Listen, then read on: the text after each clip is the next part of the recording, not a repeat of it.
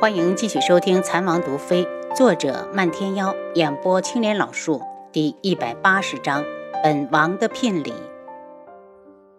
那一场大火烧掉了整个韩家，韩家可是一点东西都没拿出来，这点楚清瑶是知道的。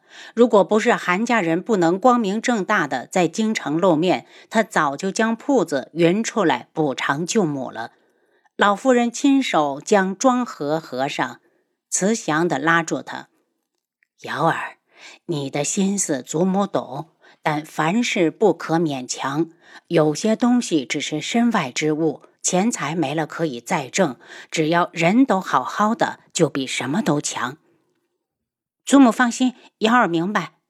楚清瑶扑到老夫人的怀里，只有到了这里，她才感觉到自己还是个孩子。青姨也给老夫人准备了礼物，是一个代表吉祥寓意的翡翠手镯。老夫人拉过青姨的手：“青姨，这个我不能收，你的钱要攒着，给自己备嫁妆。”青姨脸一红，说什么也不肯收回去。楚青瑶接过镯子，给老夫人戴到手腕上，笑着道：“祖母，青姨的嫁妆我来出，这个是她孝敬您的，您一定要收下。”老夫人不再坚持，又向楚清瑶打听了一下王府的近况，最后叮嘱她：“瑶儿，那个素如一，智王怕是早晚要收了她。只要你还是智王正妃，就由他去吧。虽然会委屈了你，但你也要想开些。”楚清瑶自然不会由他去，可他不会扫了老夫人的兴致，不停的点头，乖的不像话。楚清瑶看向舅母，问了问舅舅和清风表哥，听说两人在书房，便拉着他道：“瑶儿找不到书房，不如舅母送我过去吧。”韩夫人对着老夫人一礼：“母亲，我送瑶儿过去。”两人出了老夫人的院子，楚清瑶挽住韩夫人的手臂，非要先到她住的院子看看。韩夫人一愣，道：“瑶儿是担心我们吗？”你放心吧，庄子上的下人很好，我们也住的习惯。虽然他极力的保持微笑，楚清瑶还是能从他的脸上看出一丝失落。韩夫人是内阁大学士之女，出身名门，嫁入韩家后也是义府的主母。此时全家委身在庄子上，就算下人再本分，怕是他也会生出寄人篱下之感。因为自己连累了韩家，楚清瑶心里慌得很，一脸的歉疚，让祖母跟着受委屈了。别人欠我们的，瑶儿一定会悉数讨回。瑶儿，你是不是知道那火是谁放的？韩夫人停下来，她心里就是感觉这丫头查出了什么。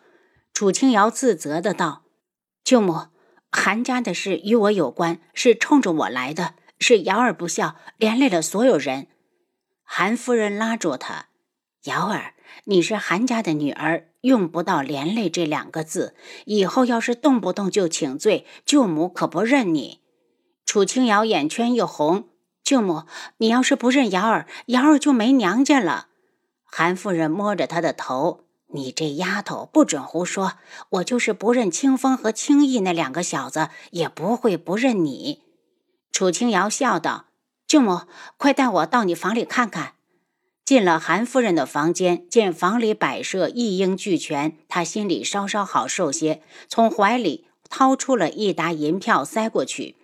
舅母，你也说了，我们是一家人，舅舅和表哥暂时估计也没有收入，这些你先拿着用。韩夫人看着厚厚的一沓，坚决不收。瑶儿，我们在庄子上不缺吃不少穿，要银票干什么？你快收起来！舅母，当日事发突然，你们连夜逃出来，总得留点钱备用。你要是不收，就是在怪瑶儿。韩夫人摇头，把银票硬推回来。瑶儿，我一直当你是我自己的孩子，何来怪罪一说？楚清瑶无法，只好随他去书房找舅舅，把楚清瑶送过来。韩夫人就回去陪老夫人了。瑶儿，你白天过来不会被昆仑卫发现吗？韩广道有些吃惊。没事，王爷把昆仑卫都引开了。他上前给舅舅行礼，又对着韩清风扶了一扶。丫头，王爷对你不错啊。韩清风故意的戏谑他。楚清瑶白了他一眼，光知道说我。清风表哥，你年纪可是不小了，什么时候带个女孩回来给祖母看看啊？他可是等着抱孙子呢。韩清风一耸肩，韩府都让人烧了，大仇未报，他还真没考虑这些。瑶儿，你是不是有什么事要和舅舅说？嗯，我是有事要和舅舅商量。楚清瑶看了眼屋里，舅舅，我亲娘留给我的庄子都在，不如舅舅带祖母去那边住。要是觉得路远，不如就在京郊买一座宅子。祖母那么大年纪了，还是住在自己的家里比较安心。韩广道想了想，舅舅还要帮智王处理事情，怕是走不开。至于宅子，也不必买，韩家总有重建的一天。可是，瑶儿，我们在这里住得很好，而且庄子是智王的，没有比这里更安全的地方。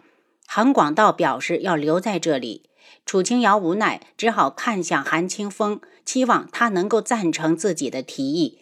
韩清风笑了笑：“瑶儿，你不用看我，如果我们都走了，把你一个人扔在京里，谁都不会放心。我也觉得庄子上住得很舒服。”楚清瑶无法，只好打消了这个想法。舅舅，您还记得楚相的儿子楚云木吗？韩广道自然记得，他记得楚家出事前，楚云木已经去了远山书院，只等回来直接进入朝堂为官。后来楚相被贬，不是跟着去了极北吗？他眉心蹙起来。瑶儿怎么会问到他？瑶儿前些日子见到他了。话落，楚清瑶又赶紧接着说。这事儿，舅舅千万要保密，王爷还不知道。